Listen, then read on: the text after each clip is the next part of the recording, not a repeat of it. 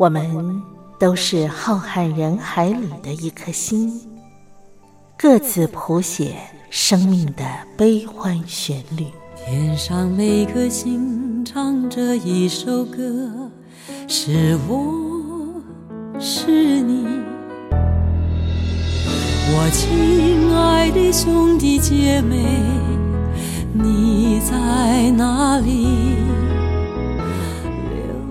亲爱的兄弟姐妹，你在哪里？茉莉邀请您一同听心灵在唱歌，让我们更加靠近。微微笑的星星说永不分离。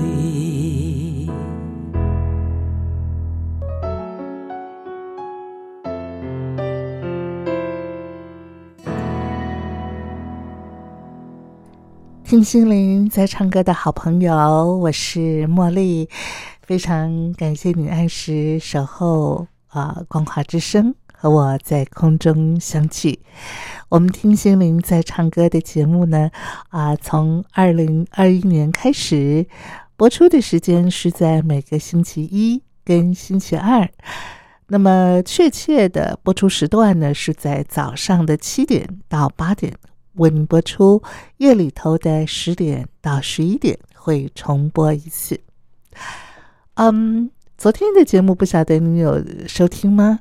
茉莉呢邀请到我的好朋友西洋古典乐评张维志来到节目当中，为我们介绍贝多芬的经典名曲，同时也给我们啊一步一步的。带领让我们认识贝多芬，了解他的生命故事。我们今天要继续的，啊，随着维志的引导，认识贝多芬。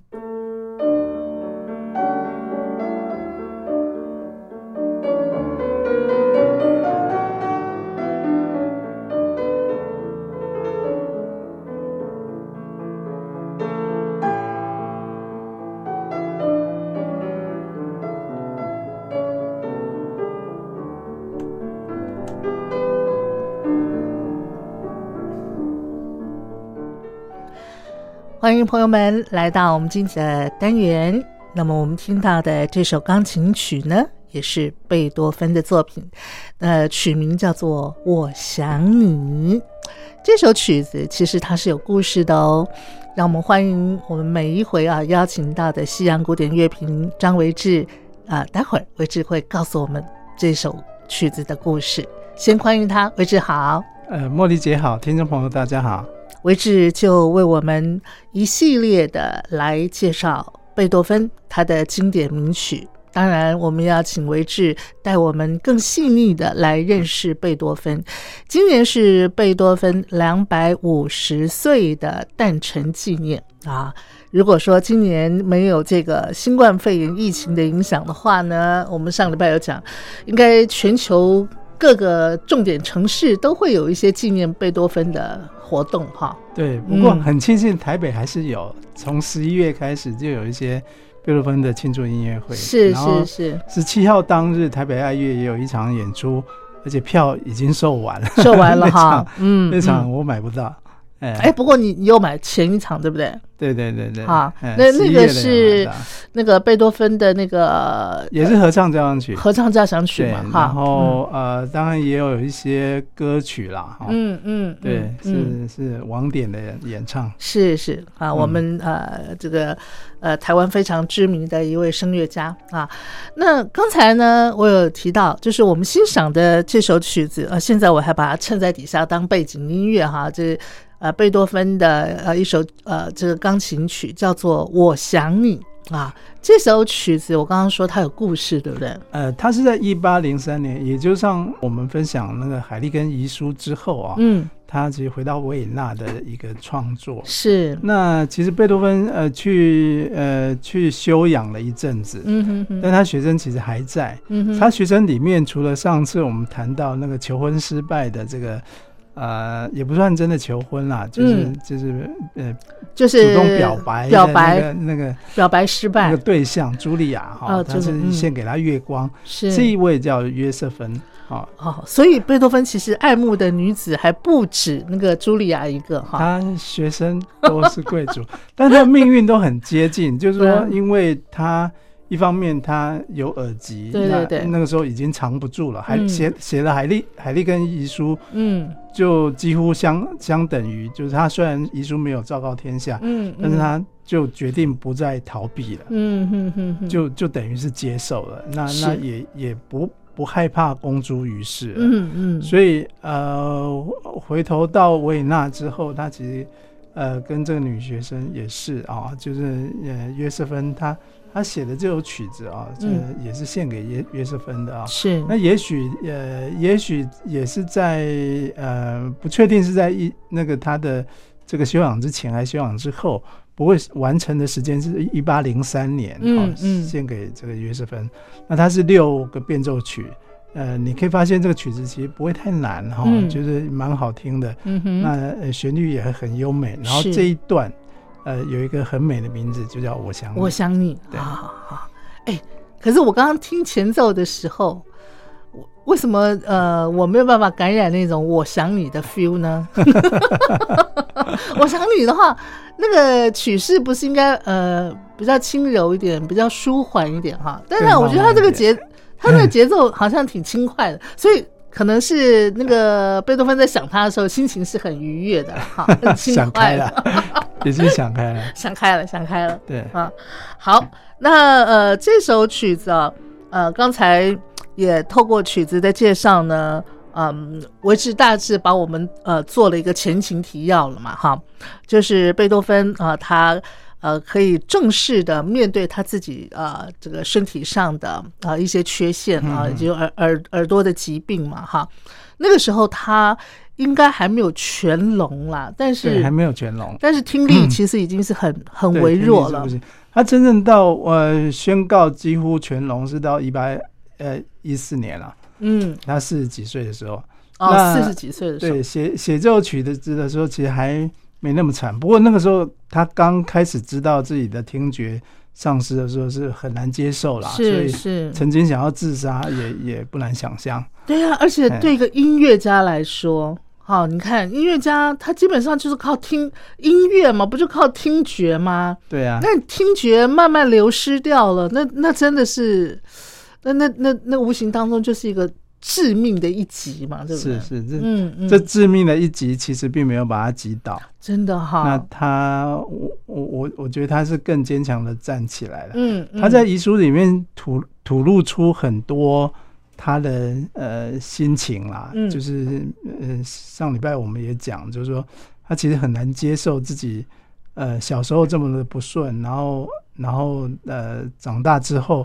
要面临这样的事情，是。那再加上说他的这个爱情，嗯，又不顺，说实在不是很得志，因为其实也是跟他生活圈有关。他离开波王之后，来维也纳结交的几乎都是皇宫贵族，嗯哼，那身份就差了一截了，身份差了一截。对，你的意思是说他无法攀比吗？呃，可以这么说，他毕竟是平民身份，虽然他的那个。呃，他的呃姓氏里面有带着一个范贝多芬，方方贝多芬，嗯，听起来很像荷兰那边的贵族啊，但其实那个范，其实在在他的身世里面，其实是完全查不到贵族的血统的。哦，哎，所以他其实是跟贵族是沾不上边的，嗯嗯，可是他教的学生，你看都公主啊，嗯，啊王子啊，嗯嗯，哦，所以他其实是呃他的生活圈里面从。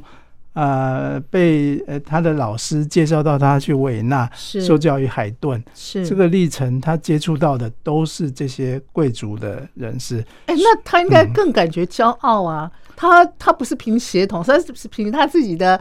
真本事、硬功夫，然后还可以去当贵族的这个老师。他确实是很骄傲，不过他也是我，我觉得那个也是当时的一个呃呃政治气氛的氛围已经在改变了啊。否则你说找个五十年，我相信那时候因为音乐家没办法这么在呃贵族面前这样子如此的，不要说找个五十年，就是嗯，你看莫扎特好了，莫扎特就就是就是。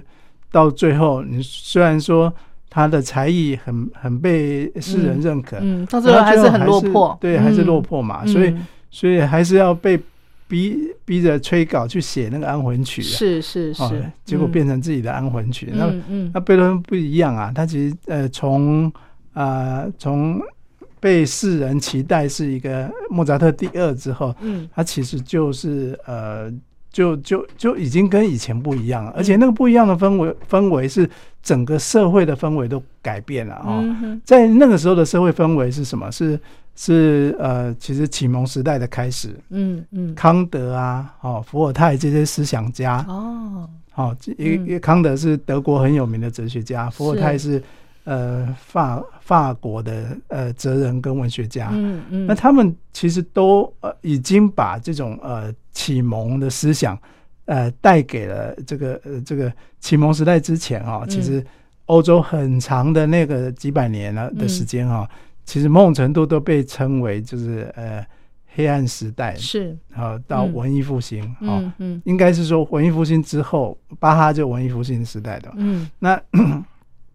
那到启蒙时代是真正就是说人类已经呃明智开始对开始啊开开开开始开了对风气也也也开了，大家知道说哥伦布发现新大陆之后，知道地球是圆的，那这些事情其实都带来一些世界性跟社会文化的改变，是。所以在法国也酝酿了推翻贵族的这种法国大革命。这种革命气氛哦那。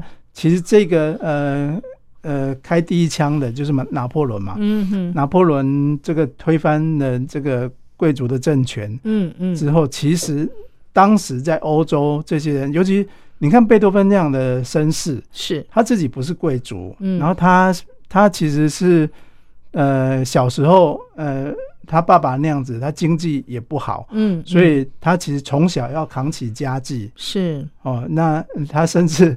还还告上法院去让他爸爸的这个退休金，那必须要分分分给子女的，嗯，所以这个是是他必须要用呃很在意他的生活，是。他并不是真的衣食无余，嗯，并不是像呃贵族的呃呃天生就含着金汤匙生下来，嗯嗯，好，所以他他事实上在这样的政治氛围上。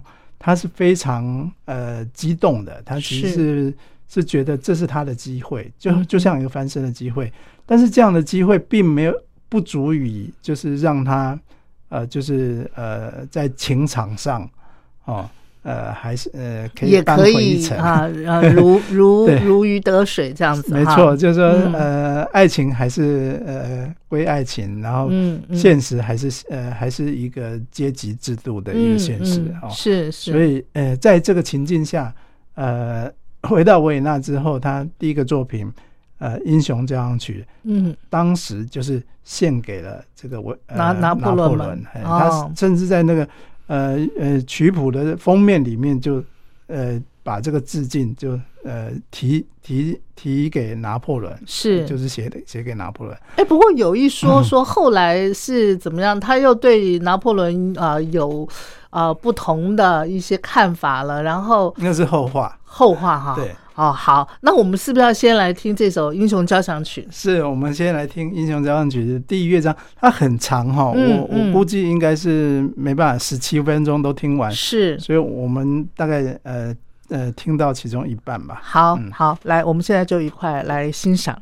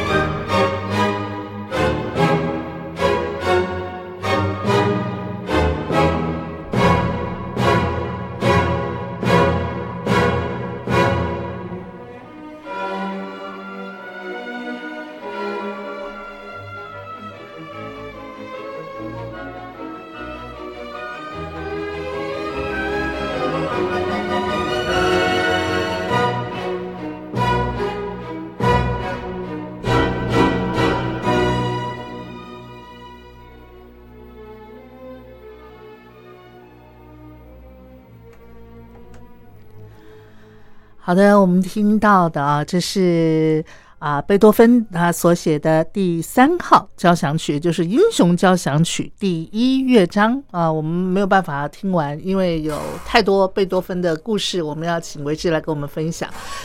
刚才我们要听这首呃这个第一乐章之前，我跟维志提了个问题，因为这。这首啊英雄交响曲原本贝多芬是要献给拿破仑的嘛，哈。对。听说拿破仑在当时呢非常受到这个法国年轻人的崇拜，哈，还称呼他为这个就是年轻人心目当中的普罗米修斯。哈，我还跟维志请教了一下，那个普罗米修斯的意义到底是在哪里？Prometheus 其实上就是一个呃希腊的众神里面的。一个神啊，嗯，他是最早把火带给人类的，事实上有象征启蒙的意味，就是我们刚刚谈的那个启蒙时代。事实上，当时就是在这个启蒙时代的这个氛围下，嗯，然后拿破仑的革命带给很多欧洲这个世袭呃的这种贵族的这种制度下。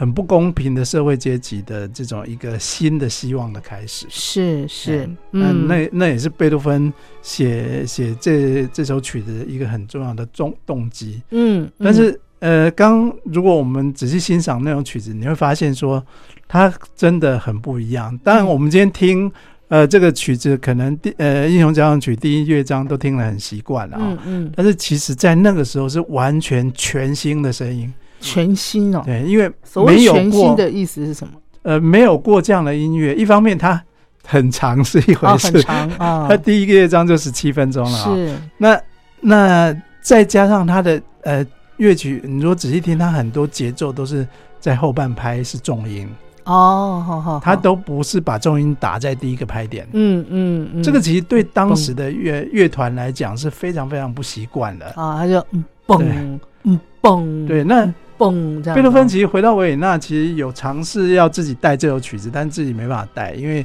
呃呃，一方面曲子也难，那团员也跟不上。嗯，那他都带不了，那谁还带得了？后来就是交给团员自自己练。哦，然后呃，乐团跟他抗议。嗯，哦，然后普伦呃那个不是 贝多芬，贝多芬回了一句话，当说他说当缪斯女神找上我的时候，嗯，你觉得你们的抱怨我还会在乎吗？好有哲理哦！他才不管他们了，你给我练。哦，对，就这样练。是是。不过刚提到，就是说，嗯，拿破仑后来因为就称帝了嘛。嗯嗯，是。所以他称帝之后，其实这首曲子，呃，虽然已经写完了，也发表了啊。嗯。他那个时候当下，呃，那个那那本谱还留着，他就把那个标题涂掉了。涂掉啊！拿破仑。那三个字就把它涂掉了啊，因为拿破仑称帝了嘛，对他觉得他已经在他心目当中的那个形象幻灭了。就是你还是那个阶级这个称王的概念，就是说你并不是一个要要解放斗士，对，要解放人民群众的那种感觉。对对对，而且你还侵略其他国家，他那个时候从从法国打到先打到博昂，德德国他。先打到德德国嘛，那个时候他逃啊，他离开也不算逃了，他离开波昂之后来到维也纳，其实军队就到波昂去了。是，其实其实就是他二十几岁到维也纳，那时候是军队先到呃波昂去，后来后来其实也打到维也纳去。哦，哎，所以那个名字就被他杠掉，然后他把呃这个因因。这个呃第三号交响曲就改为叫做英雄，嗯嗯，所以他献给的是一个他内心中的一个呃这个带给人们自由的呃，就是他理想化的一个人物了。对，所以所以呃那个时候贝多芬还还说了一句话，因为他在第二乐章哈，嗯嗯，就用了一个慢板乐章，嗯，慢板乐章一开始就是一个。呃，像葬礼进行曲的旋律哦，哦，嗯，那个噔噔噔噔这样的旋律，嗯，那这个旋律，贝多芬就说：“你看，我那个时候就帮贝呃帮这个拿破仑把葬礼进行曲写好。了，就为他送葬了。”哦，后来拿破仑的确就是他一八一二年在这个呃这个俄国呃失败之后，就是。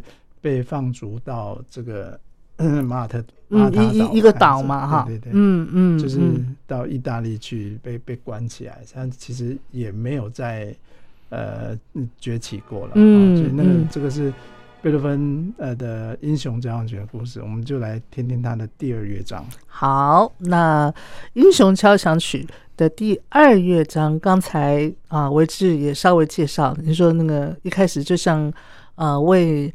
拿破仑所写的葬礼啊的那个那个送葬的曲子一样，我们快来欣赏是什么感觉。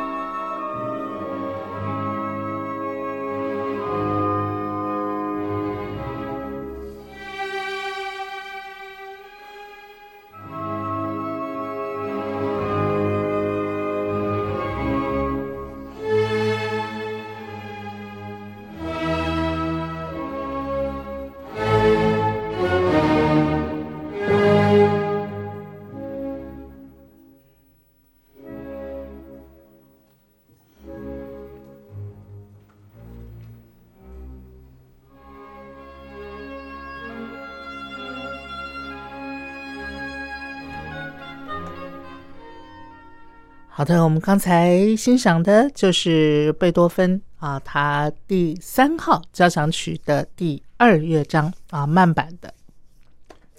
在这个时期的贝多芬呢，他呃，事实上就是呃，从从海利根斯坦哦，就是海利根遗书之后，嗯，重返这个城市，他其实要，嗯，其实他有有很强烈的意志要。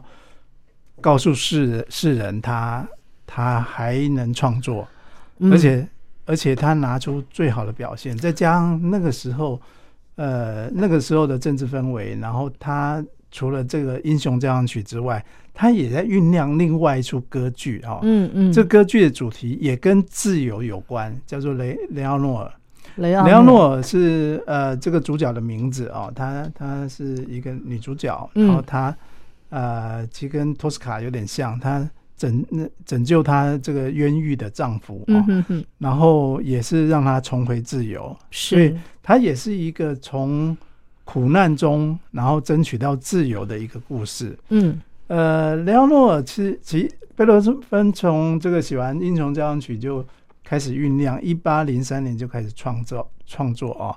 但是，呃，老实说，一开始没有很顺啊。因不顺的原因是，呃，这是贝多芬第一出歌剧，但他他放太多心力在音乐上了。哦。但其实曲子是非常不错啦，是曲子是非常非常不错。但是，呃，他的剧场经理跟他说：“哎，听众需要的是剧情啊。哦。所以你要写更多的剧情，拿掉更。”不要不要把那个戏拖那么长，嗯，这个会没有票房。是贝多芬不听他的，哎，不听他的，然后就创作了这首《雷奥诺》哎，这出剧。哦，听说他这出剧首演的时候，第三天就被迫停演嘛？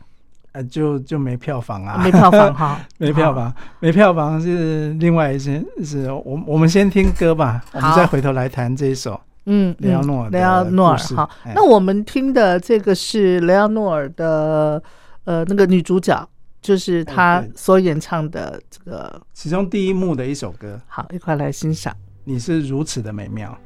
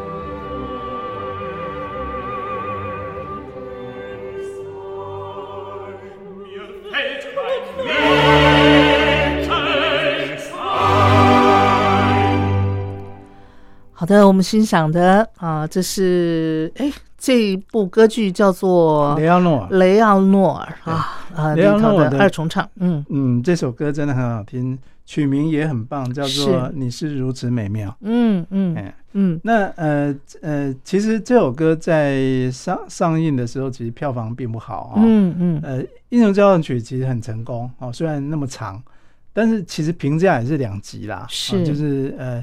喜欢的是觉得哇，好棒！这是完全呃全新的音乐啊。然后其实后后人还称这首音乐是叫做呃开启浪漫大门的这个里程碑。它是从古典打破完全打破古典到浪漫。是呃那那不喜欢的就是觉得很难接受，怎么一大堆那种呃后起拍，然后好像很难跟得上。我觉得无法朗朗上口。我觉得最不喜欢的应该就是乐团里头的演奏者嘛，因为太难演奏了，是不是？对，所以很刁难他们。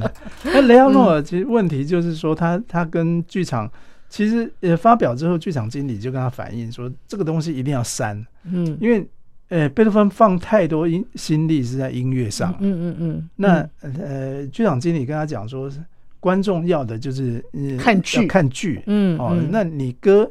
或是说你音乐放那么多，其实会影响看戏啊。嗯，那所以贝多芬又不听啊，所以这首歌到最后，其实这个雷奥诺们并并没有办法完完整的被保存下来啊。嗯，而是反而雷奥诺在这个时期的呃，就是早早期这个阶段。呃，被演奏的哈比较多的是是他的这个序曲。哦，哎，他的序曲其实就有点呼应这个英雄交响曲，因为它一样是那种革命的氛围，然后呃争取自由的这个这个情境哦，所以他他的序曲其实呃刚好其实因为呃英雄交响曲长度也很长，是，所以常常最后呃嗯有的时候呃这个。CD 为了补那个音乐的空白哈，有时候就会放雷奥诺的序曲补在后面，因为它就单独一段嘛，然后十几分钟这样子。嗯哼哼哼，嗯，这个呃算是贝多芬的所写的第一部歌剧，对不对？对，第一部歌剧其实也是最后一部了。哦，他其实因为呃雷奥诺在这个阶段就是演几场没几场就收了，所以所以他其实并没有很成功，但是他后面陆续在改。是。改改改改到后来就是，呃，一连名字都改了，改成费德里奥。嗯，费德里奥在十几年后发表就非常成功。那费德里奥的歌剧的这个雏形就是雷雷雷奥诺诺尔，对？就是雷奥诺。哦，对。那费德费德里奥又用更多的像合唱啊那样子，很很大规模的这个那个技法，那个到贝多芬的后。呃，晚期我们可以再来谈。嗯嗯，那其实从呃《英雄交响曲》雷奥诺其实开启了贝多芬的这个叫做呃中期的这个最辉煌的这个这个几年创作生涯，算算是创作巅峰。嗯嗯，哎，他的序曲也相当具有代表性。是，哎，那我们接下来是不是就要听对雷奥诺尔序曲？雷奥诺尔序曲，哈好来，我们一块来欣赏。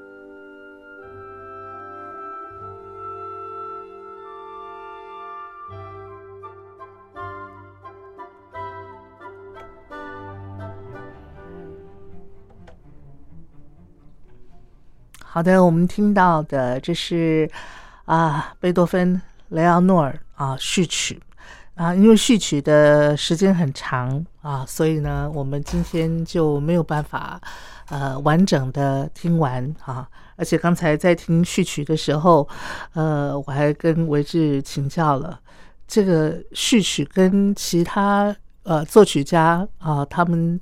呃，所做的一些序曲好像差异性蛮大的哈，他这个序曲 好沉闷呢，就被市场经理时间很长，对不对哈？哎呀，我真担心那个观众一进到音乐厅没多久就睡着了。今天最后啊，我是为我们带来呃贝多芬的这个是他的一首钢琴曲，对不对？对对，呃。他在这个时期有一首钢琴曲，也是献给呃，实际上他的贵族朋友哈，叫呃呃呃，Bruce Bruce Beck，嗯，他是一个匈牙利的贵族，那实际上这就跟那个约瑟芬那个家族是同一个家族啊，嗯嗯，那他的呃是献给这个家族里面的那个伯爵，叫做呃法兰兹伯爵，嗯嗯，他。呃，他的取名就叫热情哦哦，热情对。那那这位贵族就是也是赞助他的金主之一是吗？是是是，像约瑟芬就是他的学生嘛，是是是。所以其实其实他也是非常呃是呃非常亲近的朋友了，嗯嗯，这个匈牙利贵族的朋友是是。那呃，其实这首热情也可以听得出贝多芬。其实他呃，在他的创作的历程里面，一直都保有相当程度的一个热情啊。是是，我觉得那是根植于贝多芬的基因里头的，是啊，对不对哈？一生当中，就是他的热情是不灭的哈，哪怕他呃这个客观环境或者是说他生命有多少的那种困厄，但是都浇不熄他对他心里头的那份执着的那种。热血澎湃是哈，我们今天最后呢，就来欣赏这首钢琴曲。那这首钢琴曲呢，呃，那个故事，呃，维志已经介绍完了吗？对啊，那呃，我们下个礼拜呢，我们再请维志继续的来带领我们认识贝多芬哈。维志，我们下礼拜见喽，好，拜拜。时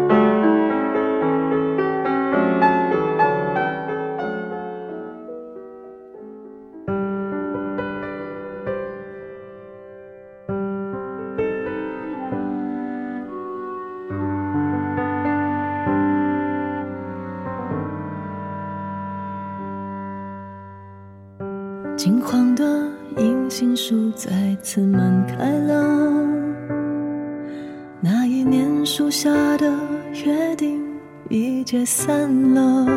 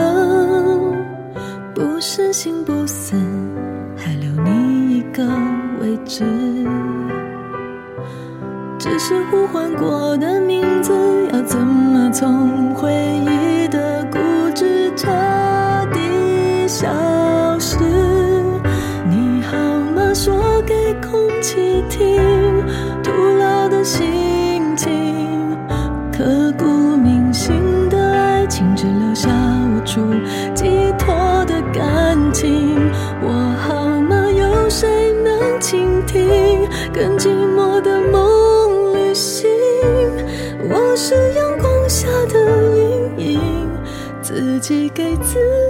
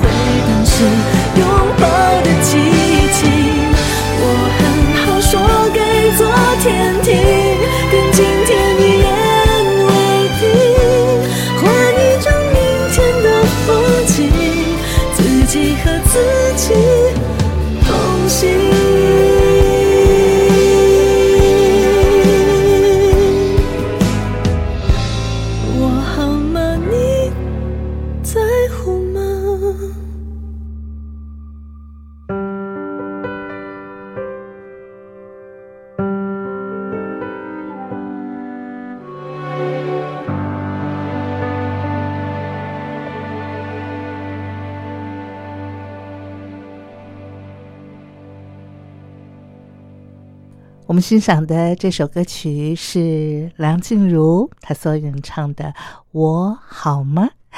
呃，节目进行到这儿呢，接近尾声了。茉莉非常感谢您的相伴。那么，记得下个礼拜一的同一时间，茉莉要继续邀请到张维志，我们这位西洋古典乐评来到节目当中呢，继续带领我们认识贝多芬。你可千万不要错过喽！祝福朋友们一切平安顺心。我们下次节目当中再相聚拜拜。